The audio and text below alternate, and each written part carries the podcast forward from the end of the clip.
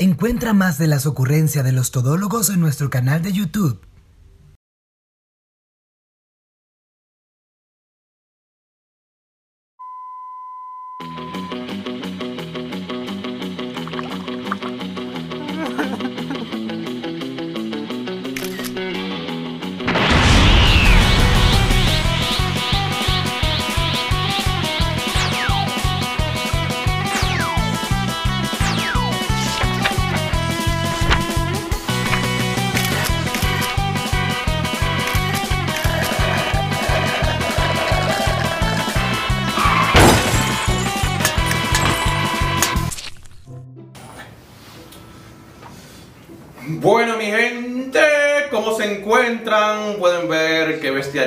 Nos vemos aquí, Activoni.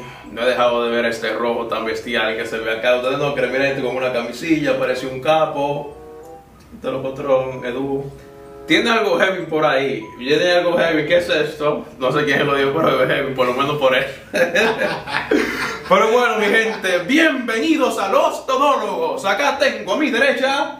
Edu, con acento en la U. Mm, en la izquierda Luis Viñoles. y acá Amado Marte Taveras, el tercero. Y bueno, ya ustedes seguro habrán disfrutado de ese primer episodio bestial, el regreso bien duraco, tirando campumbazo por todos los lados. Pero hoy vamos a hablar sobre un temilla que ha llamado mucho el interés de muchas personas. ¿Viste cómo, viste cómo puse eso ahí? Que eso es mentira. Pero... ¿Interés a quién? Eso no le importa a uno buscando de qué, de qué tema, de qué hablar. Pero eso tiene que ver con la idea de el deber del artista. Uno se debería preguntar, ustedes que están viendo esto, que son artistas, porque eso, eso es lo peor también, es como con el teatro. En el teatro te van a ver actores, no el público. La música hoy día te escucha los mismos músicos, no te ve un público, porque ahora todo el mundo es cantante y los cantantes son el público. Pero de igual manera están viendo artistas, dramaturgos, teatreros y yo qué. Usted como artista tiene un deber. Tiene el artista un deber, un compromiso. ¿Tiene el artista un deber, un compromiso? Yeah. ¿Tiene el artista un deber o un compromiso? O sea, la idea de, de- cuando digo un compromiso, ya estoy refiriéndome a una clase de deber. Por ejemplo, hay algunos críticos literarios rusos que entienden que aquel que no hace una clase de obra artística con un compromiso social, es decir, que tiene un deber con la sociedad, no es artista, no está haciendo arte, porque el arte debe ser comprometido con su sociedad. Por otro lado, están aquellos que entienden que el deber se encuentra en entretener al público y ya. Es decir, yo hago una obra, yo hago una película para que el público se entretenga. Ahí está el deber entonces del artista al entregárselo al público.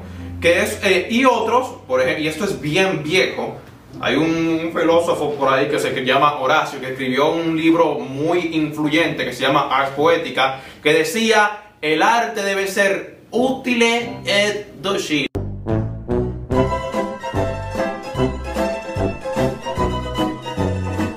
Traduce. Latín.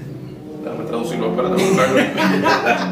Nah, en esencia que debe ser didáctico e y entretenido. Es decir, lo que uno haga debe entretener, pero también debe tener una clase de moraleja. Ahora, eh, acá en el teatro latino, mi gente, yo veo, por ejemplo, a un José Bonilla que se- sería, por lo que he escuchado con anterioridad, de lo que entiende que el artista debe tener un compromiso social con su arte. Es decir, que cuando entrega una obra de teatro debe tener algo que, que le enseñe, una moraleja, algo que la... Exacto. Eh, otros entienden de que no, que es entretenimiento, que sí o que. Ahora yo les pregunto a ustedes dos y a ustedes que están por allá, ¿cuáles ustedes entienden que es el, el- el deber del artista? Tú cuando estás actuando, si tú entiendes de que tú tienes un deber con el público y tú también. Yo particularmente no creo que yo tenga un, un- un deber de, de- de enseñar al, al público, de entretener, sí, pues porque obviamente tra- trabajo en la industria del entretenimiento, pero eh, como un mensaje como tal, no. Más sí he notado que viene por añadidura. En el episodio anterior, en el que hablamos, en uno de los episodios en los que hablamos de, la Wii y de todos estos conceptos, eh, hubo un clip que colocamos acerca de la perspectiva, la proyección que le estaba dando um, la Rosa de Guadalupe a la marihuana. Ellos están tratando de mandar un mensaje a través de lo que hicieron. Y esta adicción viene porque uno de ustedes fumaba marihuana en el momento que tuvieron relaciones para engendrar a Penel. Son niños y jóvenes que presentan síndrome de abstinencia porque alguno de los dos papás le pasa la información y la adicción a través de los genes, o la madre a través del cordón umbilical. Fui yo. Fui yo la que fumo marihuana. Sabes que esto acabó con la generación completa de tu vida. Suelta eso. Ellos están tratando de mandar un mensaje con, a, través, a través de ellos y es un mensaje que pues que si nos vamos a la investigación, a, investigar, e- el, el asunto no es real. Pero sin embargo hay muchas personas que ven, que ven ese, ese programa, van a ver ese episodio en específico y ellos se van a quedar con ese, con, con, con ese mensaje. ¿Sí? De que la niña sale corriendo a agarrar el, porro de marihuana, o la agresividad, o, el que se transmite desde el embarazo hacia el feto. Y esas cosas, eh, las personas lo ven allí, ellos toman esa información y replican. Porque a pesar de que tú no quieras, de que tú no quieras este, mandar un mensaje, porque tú lo que estás es leyendo un libreto y estás interpretando un papel, al final sí vas a mandar un mensaje. Porque Ya. la persona lo, va- lo, va, lo van a tomar así. La manera que lo interprete el público. Ya, por eso te preguntaba a ti, tú como de- desde acá, porque obviamente, por ejemplo, con el, lo de la, la rosa esa de Guadalupe, que sé yo qué, yo entendería de que su intento es de mandar un mensaje, ya que veo un patrón de que siempre finalizan con una manera. Pero yo no sabría si el autor en sí, pues yo no lo conozco el autor. Yo estoy basándome en gente que lo han dicho o cosas así. Y por ejemplo, estoy basándome en lo que nosotros decimos y eso. Claro, por ejemplo, yo estoy trabajando en un proyecto que se llama Daniel Insights, que es de un... Empezamos a cobrar. Ya esta es la segunda vez que lo menciona. Te cobramos a ti o lo cobramos a él. Hablamos rápido, Daniel. Seguimos por ahí. En- Mucho eh, un productor, es un productor dominicano y él, eh, prácticamente la plataforma trata de crear una serie de videos en los cuales eh, él sí tiene un, men- un mensaje que mandar con cada uno de esos videos. Hay artistas que a veces hacen cosas sin tener mensaje y quieren que las personas sean las que le pongan el mensaje también. Entonces, eh, es una, es, una, es una cuestión de que la persona que lo está viendo tiene que verlo bien con un ojo crítico para saber si pues efectivamente hay un mensaje, cuál es el mensaje, si no hay un mensaje, cuál mensaje le voy a dar yo sin eh, que esto vaya a trascender de una manera, ¿sabes? Ujú. Más, más, más, más grande o qué sé yo, llevarse a, un- a otro ámbito. ¿Y tú, Edu? ¿Cuál era la pregunta? Si tú entiendes de que el artista tiene un deber, tú cuando estás creando, tú entiendes de que tienes un deber, con un compromiso, como que tengo que hacer esto porque es el deber mío como artista, entretener o enseñar, o los dos, o... No, yo pienso que el arte no tiene ningún deber con nadie, este, ni el artista tampoco. Yo si tendría que tener un deber es conmigo mismo, de yo hacer mi, mi trabajo o mi creación eh, lo mejor que yo pueda y como yo la quiero.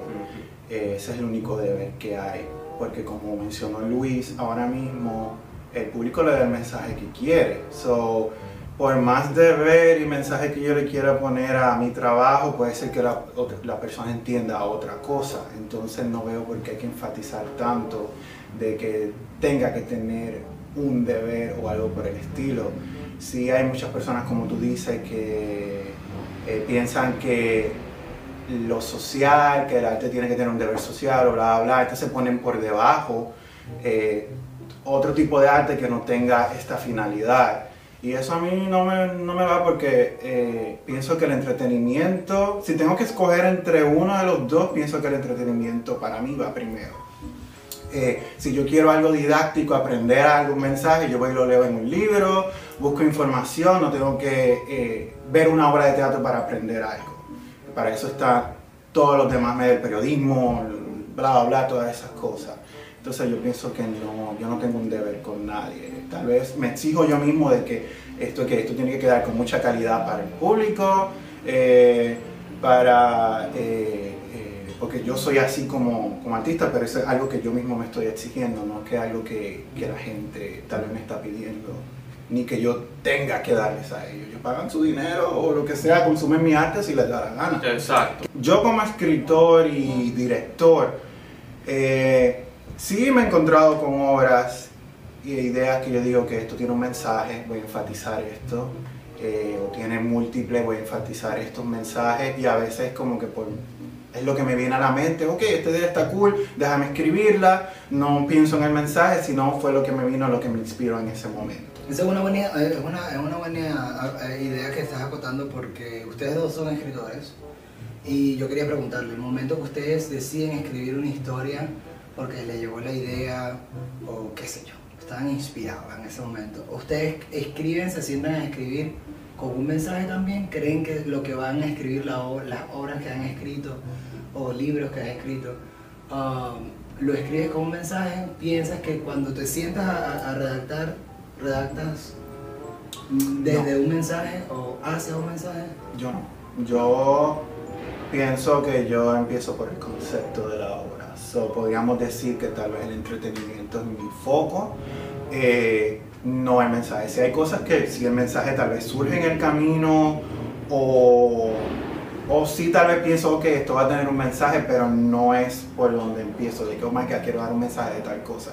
Y hay algo bien curioso en mi escritura, que a veces yo escribo de cosas que tal vez yo no estoy ni siquiera de acuerdo o no lo he analizado bien y como quiera lo escribo porque pienso que ese personaje piensa de esa manera o quiere dar ese mensaje. Pero yo como escritor tal vez no quiero dar ese mensaje o tal vez yo no estoy todavía completamente, este, o, o pienso que eso debe de ser así.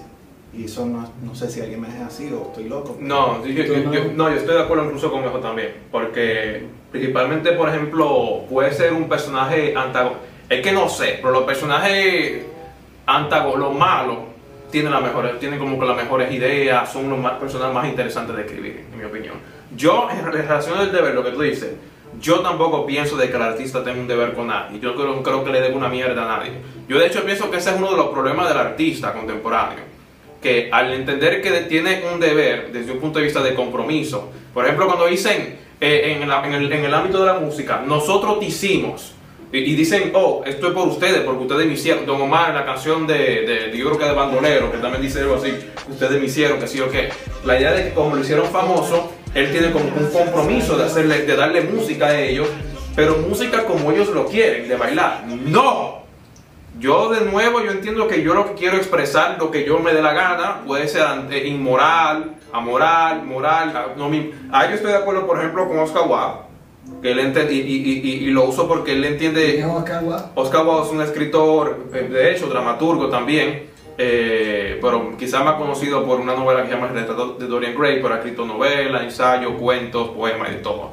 Pero él en el prólogo de, de Dorian Gray, él entiende que el arte no es moral o inmoral, eh, que en esa parte no estoy de acuerdo con él, pero él entiende que un libro está bien escrito o mal escrito y ya. Ahora, ¿qué va con eso con nosotros? Cuando yo me pongo a escribir algo, yo estoy intentando expresar lo que yo quiero decir de la mejor manera, como yo entiendo que se puede entender, pero que también tenga cierta belleza y que la idea vaya como vaya. Yo sí, porque yo sí enfatizo lo que yo quiero expresar. No me voy tanto de que por la, por la parte del entretenimiento en sí, aunque eso está ahí, eso como que, que viene, pero no es algo que yo lo pongo de que arriba, por ejemplo, ahí, ahí no, no lo pondría arriba porque estoy intentando de expresar algo que yo pienso sobre un tema en muchas ocasiones. En otra es porque me siento como que happy de la nada, I'm so happy because I'm a gummy bear, gummy bear.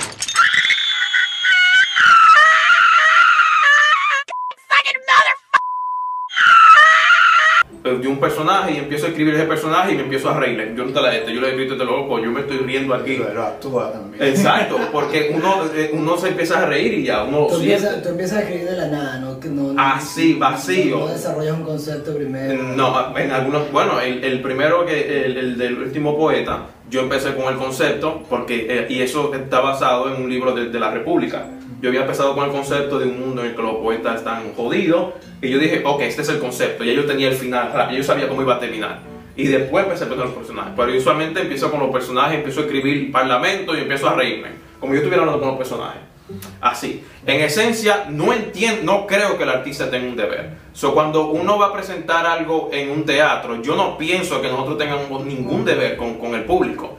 El público se lo disfruta si, si lo quiere disfrutar, si entendió que lo, lo disfrutó. Si no, para la mierda también. pero no hay compromiso social de mi parte. Obviamente si el público se siente identificado con un mensaje, Claro. la crítica siempre va como que a irse más por el lado del mensaje, diría yo, y el público también, si se siente identificado, y no solamente por entender, pero yo pienso que el entretenimiento también es algo importante. O sea, tú me has dicho que la, la obra que más te gusta de mí es... eh, De la que esa- escrito. de la que he escrito es una obra completamente de entretenimiento, Exacto. no tiene ningún... Puede ser que tenga un mensaje de que, oh, no, no... ¿Cuál obra es? No robe, que sé que se llama La Chapicienta. Ah. Porque estéticamente, o sea, eh, no crea que, que yo no valoro esa parte, aunque no lo ponga al nivel, pero estéticamente está muy bien escrita. O sea, eso está escrito bello, bestial, duraco, máquina, planta. José Bonilla que ve esa obra no le va a gustar. Oh. Porque él, valora lo social sobre el entretenimiento. O sea, dando un ejemplo, porque hay muchas personas que son así, que usan el teatro literalmente para... Y entiéndase, cosas cuando yo digo mensaje, no es en el final en realidad. Porque, por ejemplo, en las obras mías, los personajes, mientras están hablando, ya están desarrollando ideas. O sea, en una frase te pueden decir una idea que tú puedes profundizar un, un montón. Y eso pasa también en obras que tú escrito. O sea, no es en el final, es lo que van diciendo. O sea, Exactamente. eh, eh, es lo que van diciendo que se va creando. Y eso pasa en los libros. No es de que lo que pasa al final, es lo que los personajes van diciendo. O sea, eso está bestial. Es lo que te estaba diciendo de Aristófanes también. Esa idea de que eso fue en el Parlamento, eso no es del final, eso no es de, que- de qué se trata de la obra. Es las ideas que ellos van proponiendo mientras van hablando. So, yo no, que, de hecho, este programa de los todólogos, si notan, eh, se ve como si fuera entretenimiento y didáctico. Es decir, es entretenido y cosa. Pero a la misma vez, no, yo, no, yo no creo que nosotros tengamos ese deber con, no- con ustedes. Lo que Para pasa es- nada. We feel like that. yeah. Aquí nosotros hablamos de lo que nosotros queremos. Exacto, ahorita Hacemos lo que nosotros queremos y lo hablamos ustedes como nosotros queremos. grabamos tirando un peo, Cada cagamos vez usted quiere. Pero que no está mal tampoco, no está mal tampoco mandar un mensaje si el, el- el escritor, el director quiere mandar un mensaje. No, no estamos diciendo que está Por lo mal. menos, por lo menos lo que nombraste a José Bonilla. José Bonilla está, eh, él, a mí me parece que él está haciendo, eh, eh, está en, en donde tiene que estar porque... Y ha sido leal, él es comprometido socialmente. O sea, No hay muchas personas que se especializan en lo que quieren Lucía, hacer. la obra que nosotros vimos de Lucía, literalmente, porque en esta sociedad. O sea, te estoy hablando a ti, pero tengo que decirlo para allá para que sepas de que estamos. Porque en esta sociedad. Porque hay un compromiso. Te quiero decir de qué esto estoy hablando, tú ves. So, yeah. Porque tradicionalmente vemos que el teatro ha sido una vía de, de influir de manera didáctica y de educación. O sea, eso ahora se ve más extraño porque tenemos televisión, entendemos de que, por ejemplo, los mismos libros es donde entende- eh, eh, obtenemos información eh, ruda y real, tipo científico. Pero notamos, la- cuando yo digo la idea de didáctico y, y, eh, entretenimiento, estaban hablando sobre libros, es decir, sobre libros y cuentos de que te dieran algo que es entretenido, pero que te enseñe. Ahí están los libros que se llamarían Exempla, un Don Lucanor, por ejemplo, en la que te están dando algo de entretenimiento, una fábula, es entretenido, pero hay una moraleja. O sea, es como que darte un dulce, es como darte un- una vacuna que sea dulce, pero que en realidad te sane por dentro. Es- esa, es la, esencia de, esta ideología de, de un compromiso social. Yo te voy a dar un dulce que te va a gustar porque es dulce, pero cuando te lo comas, en realidad en- dentro de tu cuerpo vas a obtener algo... Un imán, se va a convertir en un imán. Exacto, háganse, háganse el coso. Un imán para que te pueda pegar una, moneda. Aquí Pero bueno, mi gente, déjennos saber ustedes, Lo- actores, lo que piensan sobre la idea del deber del artista. Si el artista tiene un deber, si no, si tiene un compromiso con su público, el público lo hizo, deben hacer lo que ellos digan, sí o no. Suscríbase, Instagram. Exacto, dejen todos los comentarios que le acaba de decir Edu, suscríbanse a nuestro canal de YouTube, a nuestro Instagram, a nuestro TikTok, todas nuestras plataformas, para que sigan viendo más este contenido y si quieren saber de algo en especial también déjenlo en los comentarios. Exactamente, porque aquí los únicos que tienen un deber son ustedes. Exacto. Que son decidir. Sí, ese es el deber. Decidir que vernos a nosotros, No, patrocinarnos. ¿Qué decidir? Decidir un que- de mantenernos a nosotros y ver nuestro programa y ver todo lo que nosotros hacemos. Sí, porque ahí empeñé el, el reloj este. El público sí tiene un deber. Empeñé el reloj de la semana pasada. Los queremos chicos. Cuidado. Chao, chao.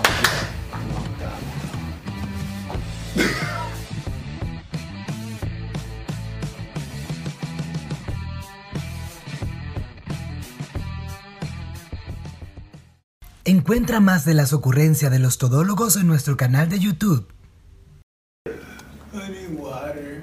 ¿Qué? es el cheater. 5, 4, 3, 2. Hola a todos, bienvenidos a Los Todólogos. A mi izquierda tengo al rastrero número uno. Amado Marte Taveras, eh, el tercero. A mi derecha, rastrero número dos. Luis Viñoles. Y aquí tenemos al mejor, al incomparable Edu, con acento en la U. Uh.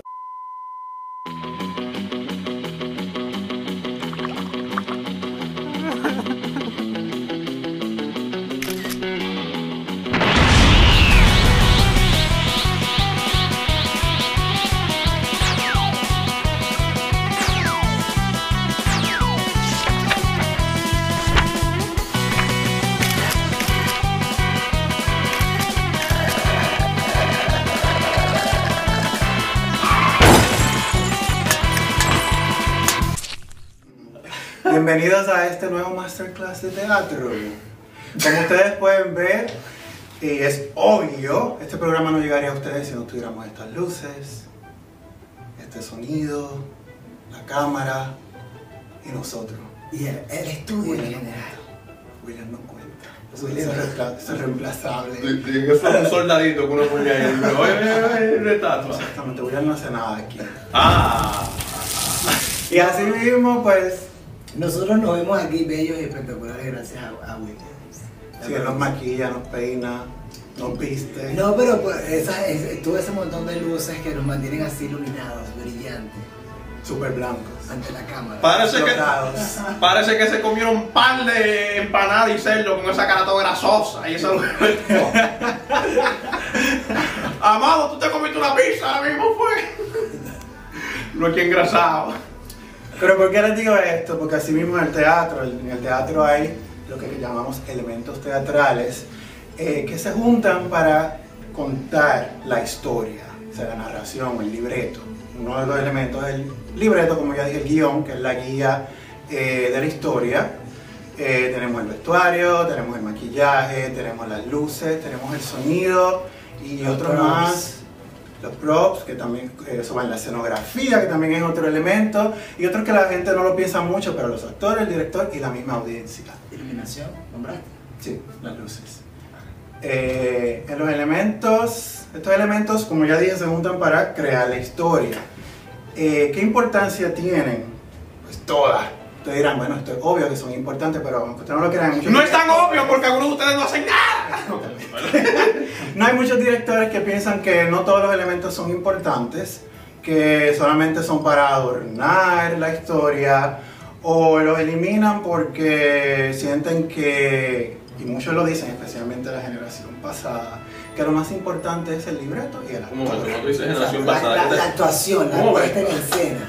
No importa, no importa todo lo Un demás. momento, cuando tú dices generación pasada, ¿de qué tú estás hablando?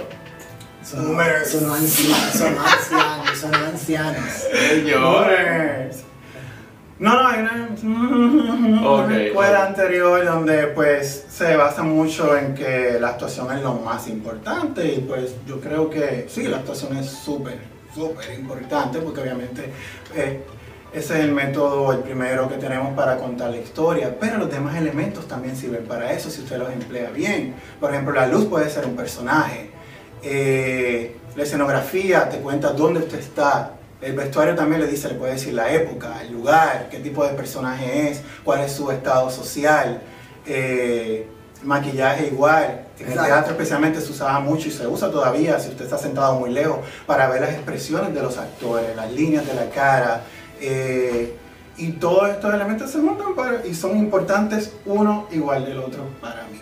Algunos le dan más eh, importancia, por ejemplo, a la parte de la actuación, en la que entienden solamente necesito actores y un espacio, que ni siquiera tiene que ser un teatro, y yo puedo hacer solamente con los actores y el diálogo eh, un mundo completamente, porque uno se va dejando llevar por lo que están diciendo, culturalmente, la forma en la que están hablando, la forma en la que se mueven y todo lo demás. Eh, no recuerdo muy, muy bien, yo creo que es el, el teatro del pobre, algo así, en la que se utilizan, por ejemplo, cajas solamente y tú haces todo con eso y ya, ni siquiera la luz te sigue ok. En lo que dice tú también es interesante Porque uno podría ver, y esto... Pero, pero porque no tienen los reales para comprarlo, para, comprarlo diferente. No, pero tú sabes que en eso, de hecho... Y pues, te lo venden como experimental. Pero mira qué bestialidad. Y es que... de- Esto ha pasado mucho. Y es que, exacto, pero en la necesidad, en la, ne- de la necesidad nacen la- eh, los creadores, la creatividad. Ahí se muestran los límites que uno Hay tiene. un dicho, eh, ¿cómo es que dice el dicho? La, la necesidad tiene cara de pobre no, no. De hereje.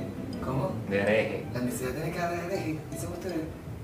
No sé, escriban ahí Por eso que tú comentarios, ateo. Por eso que tú eres ateo, pero ven acá. Este muchacho no tiene cara de pobre, creo que la necesidad tiene cara de pobre. En fin, continúa, prosigue. No, no, porque de cierta manera, así con, con ciertas necesi- necesidades que uno tenga, con ese límite uno puede crear ciertas cosas.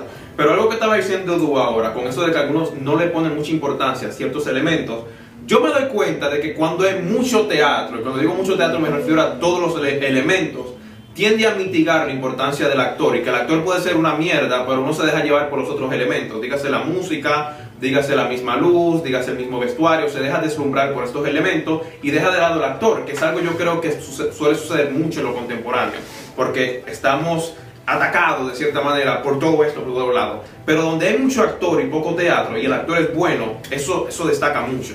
O sea, el teatro puede ser una mierda, puede ser en la calle. Si el actor es una máquina, olvídate que va a ser una máquina de obra. Eh, pero a mí lo que me interesaría saber es, en el teatro acá latino, eh, Edu y Luis, de lo que ustedes han visto, ¿cómo ustedes han visto que se utiliza, por ejemplo, eh, la luz, la música y cuál es la importancia que ciertas personas le dan? Porque tú me dijo algo que yo creo que tiene, bueno, dile tú, Edu, que tiene mucha razón, que tiene que ver con la música. Y- que dije. Eh, con eso de que, eh, por ejemplo, cuando ah, van a hacer una obra y todo el mundo sentado ahí como, como una yuca que no se puede mover para ningún lado. Oh, yeah.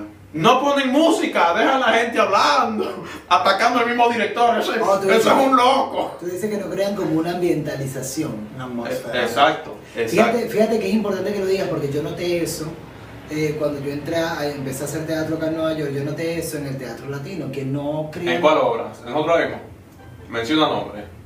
Bueno, mi primera obra fue con ustedes, fue Las Mil y Una Noches. O sea, que fuimos nosotros, ¿no está diciendo ahí? Que es una herejía porque se había ventilación. porque Yo estaba en Exacto. Y se ponía música. No, pero yo no creo que está hablando de No, pero yo no estoy hablando, yo no estoy hablando de ustedes. O sea, mi primera obra fue con ustedes, pero yo he notado que en otras obras en las que yo he estado, sí eh, no toman tanto, eh, no, hay, no, no le prestan tanta atención a lo que es crearle la experiencia al, espe- al espectador desde que llegan, desde que están comprando el ticket y se lo piden. Desde, desde que, desde que entran, bienvenido, aquí está su, su cuestión, pasa adelante, lo reciben, qué sé yo, si hay esa opción de sentarlo, lo sientan, un ballet parking, y lo sientan y, eh, y hay algo sonando, está algo pasando, hay una ambientalización sucediendo en el, en, en- en el, en el teatro, eso es importante, de verdad, yo sí lo he notado y yo de hecho lo, lo pedí en, en una de las obras, de las primeras obras que hice, lo pedí y me, me hicieron el favor y lo colocaron. Música venezolana de fondo. O sea, no tenía que... Pero tenía que ver con la Tenía obra. que ver con la obra. venezolana. Ah, ¿Tenía que ver con la obra? no. Nega, pero eso no es... Ese, ese es mi problema. Eso no es ambiente. Pero-. Ese es mi problema. Pero, pero era algo. No, no, no, güey. Es que no, no es estar en un club, o sea, Yo pienso que los elementos son importantes, pero hay que saber usarlos Exacto. cuando se usan. En que tú, hay que darle, no sé, un significado, aunque sea para embellecer, pero tiene que ir con el aura de la obra, Exacto. con la trama, con Es lo que sea. sí, sí, es Por ejemplo, La verdad. Mil Noche, que era una obra que tenía muchos temas árabes, Tenía teníamos música. música árabe antes de que empezaba la obra y cosas así por el estilo, rock también. si no dejamos a la gente de la en iglesia, obra. por ejemplo, el comisionado tocando ahí. ah, ah, esa, es la ambientación que tienen en el comisionado, la música de la iglesia, si Exacto. no pone su propia música. Yo pienso que sí que debes de, de estar en el mismo mundo porque tú tienes que adentrar en ese mundo desde que tú entras al teatro. Y estamos hablando mayormente de música, eh, en especial para mí el sonido de todos los elementos, no diré que es el más importante, pero es el que más yo estoy apegado porque es el que te da el mood, el que... Eh, lo que tú no puedes ver es el sonido, es lo que tú, tú lo sientes. Sí. Entonces yo siempre soy muy Sí. tajante con el sonido. Fíjate que de hecho en las películas ponen siempre esos sonidos cuando está pasando algo. Sí, y Y eso usted ni siquiera se da Chin, cuenta que está sonando. Exacto. Y eso, eso ayuda mucho. Eso ayuda. Noten, noten también que eso facilita, incluso para el mismo actor, tener música. Oh, oh, y aquí estamos no. hablando de dentro, porque la música, eh, noten que cuando uno está bailando, uno sigue ciertos ritmos. Por eso yo he dicho siempre que incluso los parlamentos, cuando uno está dialogando con una persona en una obra de teatro, no está diciendo algo como si fuera eh, tipo, como que está repitiendo un parlamento a lo loco. No, incluso el habla de uno suena, tiene ritmo y va, es como si fuera un- una orquesta completamente. Si uno sigue el ritmo de la obra, es como si fuera música. Y la música, cuando uno la utiliza, se deja guiar por ella también. O sea, cuando uno está hablando, tú no escuchas a esa gente de que de- ¿cómo se llama? De que de, superación personal, que ponen una música detrás. Eso te lleva, elevadora. ese se te lleva en el O, o- o mundo. cada vez que aparece un latino y ponen salsa. ¿No lo has visto? Cada vez que aparece un latino. Representación Cada maligna. vez que aparece un latino en una película americana, ponen salsa. A mí que no me pongan una salsa porque estoy muy lejos de ahí. Pero ¿ustedes han estado alguna vez en una obra donde no hay música? Eh, ¿Actuado en ella o Actuando. viéndola? Eh, no puedo recordar. Yo recientemente sí vi una, pero no, no, no, no actuando. Yo sí estuve en una y fue horrible. Que yo recuerdo, no. El libreto era bello, las actuaciones estaban muy bien, excluyéndome porque no puedo evaluar yo mismo, aunque pienso que hice un buen papel. Ah. Pero faltaba música, yo sentía que había algo en el ambiente que faltaba, que completaba. Incluso la obra se, acababa, se, se acababa y se quedaba ese silencio así, la gente se quedaba como que aplaudimos, no aplaudimos, este, que, que- cuál es la conclusión de esto. Y para mí siempre tiene que haber este, música.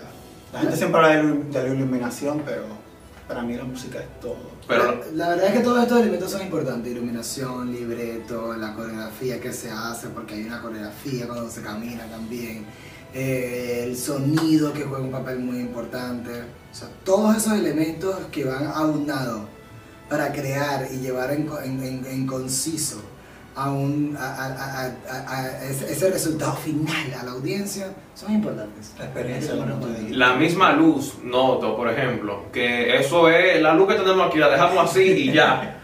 A veces son los Pero es de que noche, pero es de noche. Deja la luz, que, deja la luz brillante, eso que hace sol todavía en la noche. No vamos a llevar la culpa al teatro latino porque muchas veces son los recursos Eso es que cierto. tenemos. Tenemos pocos recursos y uno tiene que acudir a lo que aparece. Sí, por ahí, pero, o sea, no. O a la persona que sabe trabajar con eso y nosotros a veces no sabemos bregar con algunos equipos y uno tiene que, chachita, ven acá, ayúdame con las luces o depender de otra persona y uno no puede controlarlo todo. Pero yo digo, en, en- en- en lo creativo, si hay veces que se toman decisiones que no, no van. Por ejemplo, yo vi una obra donde la actriz empezaba, abría la obra cantando una canción bien triste, una canción folclórica de Puerto Rico. Y yo entendí porque la, eh, la trama era en Puerto Rico, pero la obra era una comedia.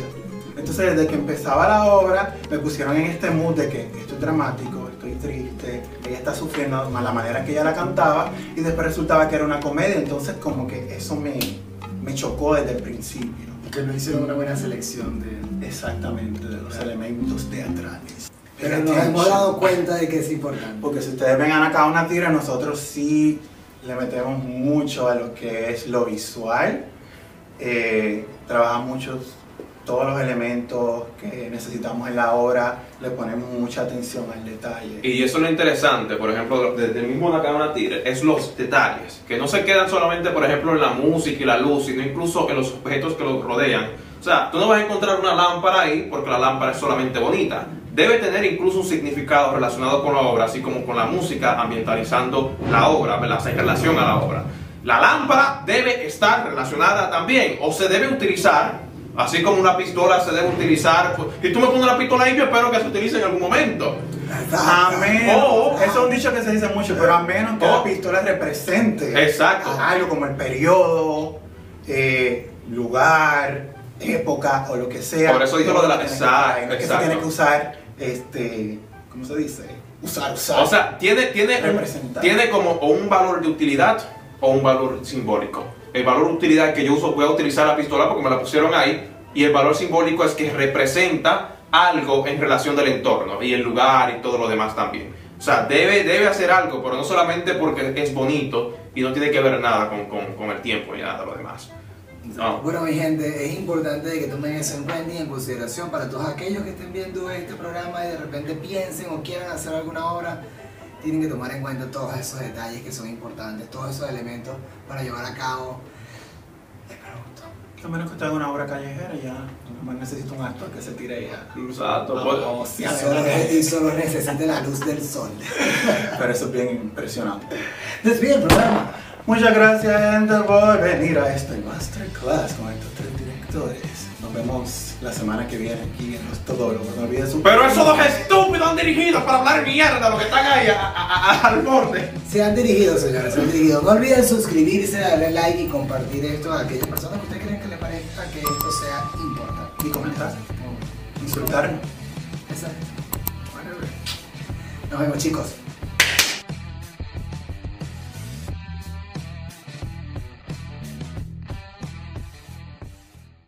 Encuentra más de las ocurrencias de los todólogos en nuestro canal de YouTube. ¿Qué? es el cheater. 5, 4, 3, 2.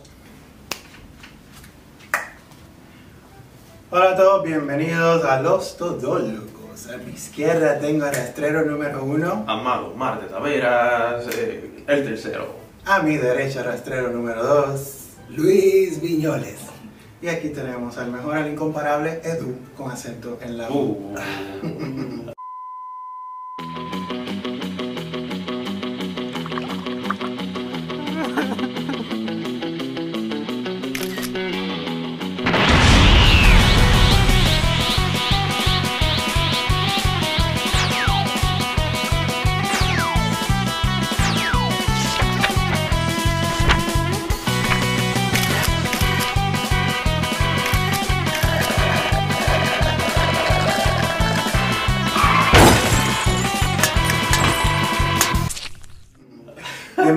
A este nuevo masterclass de teatro.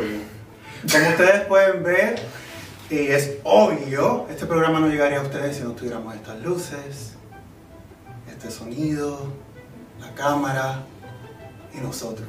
Y el, el estudio en general. William no cuenta. William. Es reemplazable. Tiene que ser un soldadito que uno pone ahí. Una. Exactamente, William no hace nada aquí. Ah. Y así mismo, pues, Nosotros nos vemos aquí bellos y espectaculares gracias a, a si él nos maquilla, nos peina, nos viste. No, pero pues, esa, es, todo ese montón de luces que nos mantienen así iluminados, brillantes, Súper blancos. ante la cámara. Parece que, parece que se comieron un par de empanadas y cerdo con esa cara toda grasosa y eso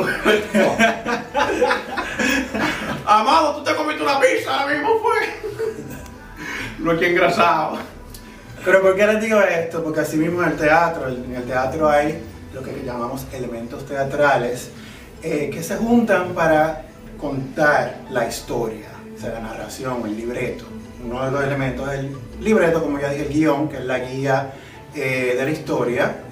Eh, tenemos el vestuario, tenemos el maquillaje, tenemos las luces, tenemos el sonido y otros más los props, que también eh, eso va en la escenografía, que también es otro elemento, y otros que la gente no lo piensa mucho, pero los actores, el director y la misma audiencia. Iluminación, nombraste.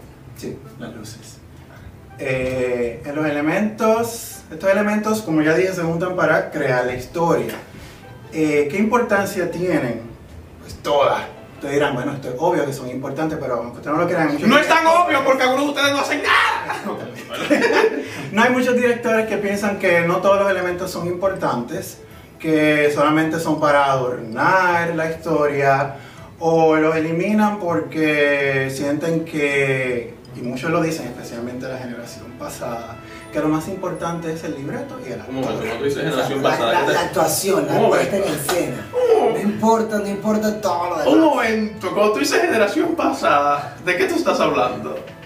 Son, Boomers. son ancianos, son ancianos, son ancianos. Señores. No, no, hay una, escuela anterior donde pues se basa mucho en que la actuación es lo más importante y pues yo creo que sí, la actuación es súper, súper importante porque obviamente eh, ese es el método, el primero que tenemos para contar la historia, pero los demás elementos también sirven para eso si usted los emplea bien. Por ejemplo, la luz puede ser un personaje, eh, la escenografía te cuenta dónde usted está, el vestuario también le dice, le puede decir la época, el lugar, qué tipo de personaje es, cuál es su estado social. Eh, maquillaje igual. En el teatro especialmente se usaba mucho y se usa todavía si usted está sentado muy lejos para ver las expresiones de los actores, las líneas de la cara. eh, y todos estos elementos se montan para- y son importantes uno igual del otro para mí. Algunos le dan más eh, importancia, por ejemplo, a la parte de la actuación, en la que entienden solamente necesito actores y un espacio, que ni siquiera tiene que ser un teatro, y yo puedo hacer solamente con los actores y el diálogo eh, un mundo completamente, porque uno se va dejando llevar por lo que están diciendo, culturalmente, la forma en la que están hablando, la forma en la que se mueven y todo lo demás. Eh, no recuerdo muy, muy bien, yo creo que es el, teatro del pobre, algo así, en la que se utilizan, por ejemplo, cajas solamente y tú haces todo con eso y ya, ni siquiera la luz que sí o. En lo que dice tú también es interesante, porque uno podría ver, y esto... Pero, pero porque no tienen los reales para comprarlo, para, comprarlo diferente. No, pero tú sabes que eh, en eso, de hecho... Y te lo venden como experimental. Pero mira qué bestialidad. Y es que... de- ha pasado mucho. y es que, exacto, pero en la necesidad, en la, ne- de la necesidad nacen la- eh, los creadores, la creatividad. Ahí se muestran los límites que uno Hay tiene. un dicho, ¿cómo es que dice el dicho? La, la necesidad tiene cara de pobre. ¿o no? No. De hereje. ¿Cómo? De hereje. La necesidad tiene cara de hereje. Dicen ustedes. No sé, escriban ahí en Por eso que tú eres ateo. Por eso que tú eres ateo, pero ven acá. Este muchacho no tiene cara de pobre. Creo que la necesidad tiene cara de pobre. En fin, continúa, prosigue. No, no, porque de cierta manera, así con, con ciertas necesidades que uno tenga, con ese límite uno puede crear ciertas cosas. Pero algo que estaba diciendo tú ahora, con eso de que algunos no le ponen mucha importancia a ciertos elementos, yo me doy cuenta de que cuando hay mucho teatro, y cuando digo mucho teatro me refiero a todos los ele- elementos, tiende a mitigar la importancia del actor y que el actor puede ser una mierda, pero no se deja llevar por los otros elementos, dígase la música, dígase la misma luz, dígase el mismo vestuario, se deja deslumbrar por estos elementos y deja de lado el actor, que es algo yo creo que suele suceder mucho en lo contemporáneo, porque estamos atacados de cierta manera por todo esto, por todos lados. Pero donde hay mucho actor y poco teatro y el actor es bueno, eso, eso destaca mucho. O sea, el teatro puede ser una mierda, puede ser en la calle, si el actor es una máquina, olvídate que va a ser una máquina de obra. Eh, pero a mí lo que me interesaría saber es, en el teatro acá latino, eh, Edu y Luis, de lo que ustedes han visto, ¿cómo ustedes han visto que se utiliza, por ejemplo, eh, la luz, la música y cuál es la importancia que ciertas personas le dan? Porque tú me dijo algo que yo creo que tiene, bueno, dile tú, que tiene mucha razón, que tiene que ver con la música. Y- eh, con eso de que, eh, por ejemplo, cuando ah, van a hacer una obra y todo el mundo sentado ahí como, como una yuca que no se puede mover para ningún lado. Oh, yeah. No ponen música, dejan a la gente hablando, atacando al mismo director. Eso, Oh, tú eso dices- es un loco. Tú dices que no crean como una ambientalización. Una Eh, atmósfera. Exacto, exacto. Fíjate, fíjate que es importante que lo digas porque yo noté eso eh, cuando yo entré a, empecé a hacer teatro acá en Nueva York. Yo noté eso en el teatro latino, que no crean. ¿En cuál obra? ¿En vez? Menciona nombre. Bueno, mi primera obra fue con ustedes, fue Las Mil y Una Noches. O sea, que fuimos nosotros, lo que está diciendo ahí.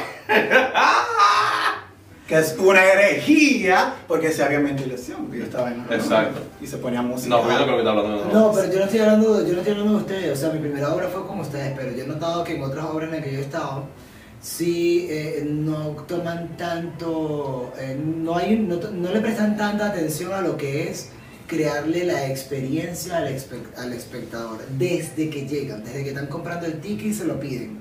Desde, desde que, desde que entran, bienvenido, aquí está su, su cuestión, pasa adelante, lo reciben, qué sé yo, si hay esa opción de sentarlo, lo sientan, un ballet parque, lo sientan y, eh, y hay algo sonando, está algo pasando, hay una ambientalización sucediendo en el, en, en- en el, en el teatro, eso es importante, de verdad, yo sí lo he notado y yo de hecho lo, lo pedí en, en una de las obras, de las primeras obras que hice, lo pedí y me, me hicieron el favor y lo colocaron.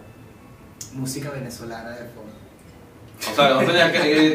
Pero tenía que ver con la Tenía obra. que ver con la obra. venezolana. Ah, Tenía que ver con la obra. no. Nega, pero eso no es... Ese, ese es mi problema. Eso no es ambiente. Pero-. Ese es mi problema. Pero, pero era algo.